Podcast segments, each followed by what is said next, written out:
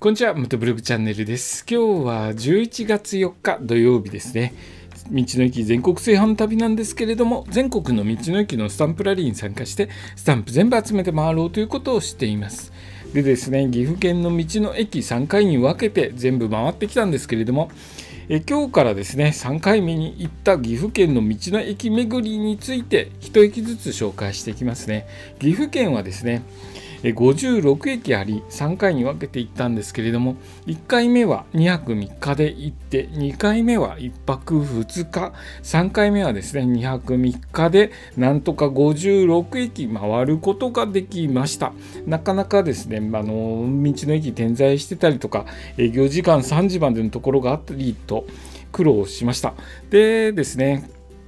今日から3回目に行った道の駅の話をしますね、えー、今日はですねまず最初に行った道の駅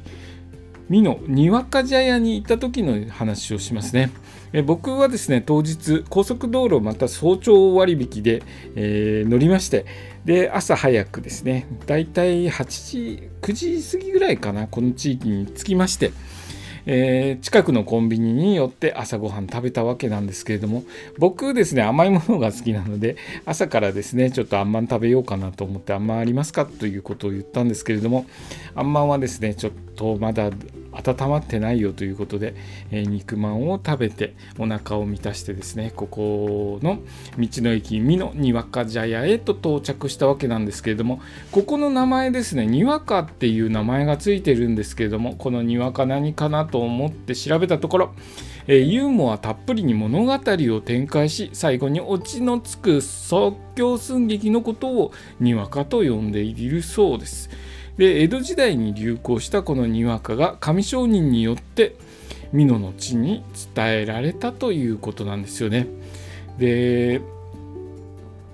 茶屋は江戸時代から旅の休憩所としていたことと合わさってこの2つが合わさってですね美濃にわか茶屋という名前だそうです。えー、僕ですねここの美濃のにわか茶屋立ち寄ったんですけれども1番目に立ち寄ったにもかかわらずほとんど記憶がないんですよね。動画見直したんですけれども自分が撮ってきた動画見直したんですけどあの先ほど話しましたあのあんまんが温まってないぐらいのイベントしか覚えていなくてここの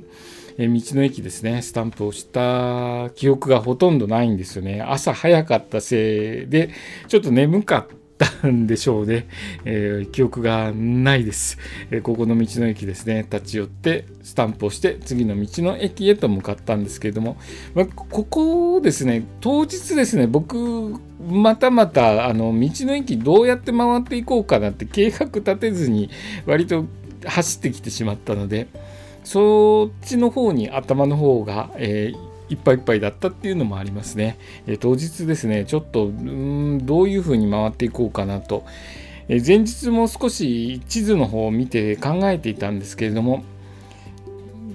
やっぱりですね点在すごく点在していて岐阜県若干回りにくいですよね道の駅。でどういうふうに回っていけばいいかなということで考えながらえここの道の駅のスタンプをゲットして、えー、次の道の駅ですね。次の道の駅へと向かったわけなんですけれども、え当日ですねテント泊で僕はえー、キャンプ場当日珍しく決めてあったんですね。泊まるところを決めてありまして、えー、岐阜県の大垣市大垣市というところに泊まることになっていました。大垣市のキャンプ場に泊まることになっていたので、まずあの最終的にはそこに向かわなければいけなかったので、まあ、そこまでの道の駅をスタンプ全部集めていき最後にはそこの大垣市というところにたどり着くというルートを考えなくてはいけなかったんですけれども、えしっかりと決めないで、えー、行ったものでですねもうここのにわかジャイアンのところに行っても、えどこを回ろうかなとちょっと悩んでいたところでもありました。えー、そんな感じでですね